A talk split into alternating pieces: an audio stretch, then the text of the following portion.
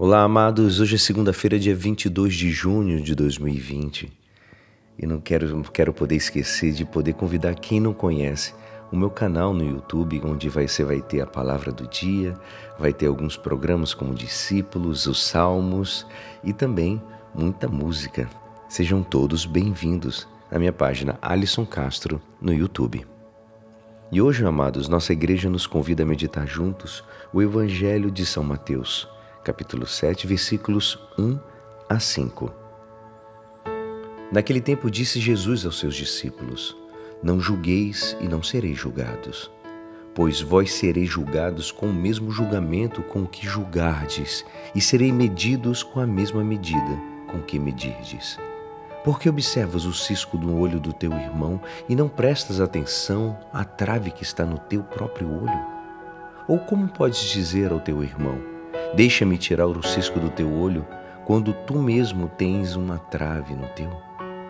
Hipócrita, tira primeiro a trave do teu próprio olho, e então enxergarás bem para tirar o cisco do olho do teu irmão.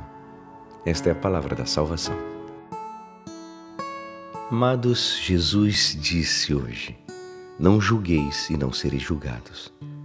Mas Jesus também tinha dito que temos que corrigir o irmão que está em pecado. E para isso, amados, é, é necessário ter feito antes algum tipo de julgamento.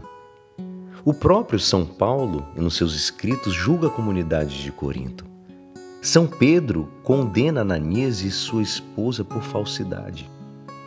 Por causa disso, São João Crisóstomo justifica. Jesus não disse que não temos que evitar que um pecador deixe de pecar. Temos que corrigir, sim, mas não como um inimigo que busca vingança, mas como um médico que aplica um remédio.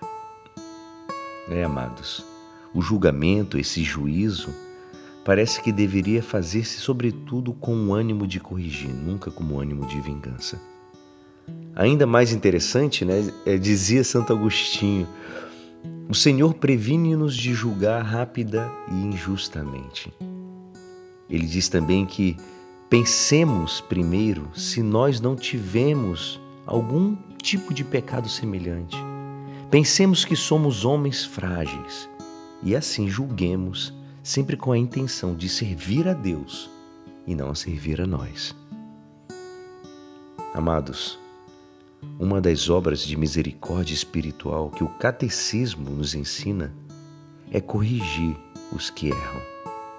Todos precisamos ser orientados com prudência e bom aconselhamento nas decisões que tomamos diariamente, sempre com amor. Ainda assim, pela limitação humana, não descartamos a possibilidade do erro ou do exagero nas decisões, ou pior ainda, de julgar apressadamente, sem refletir. É dever de todos estar bem com Deus, com os irmãos e com a própria consciência. E é assim, esperançoso que esta palavra poderá te ajudar no dia de hoje que me despeço. Meu nome é Alisson Castro e até amanhã. Uma ótima semana. Amém.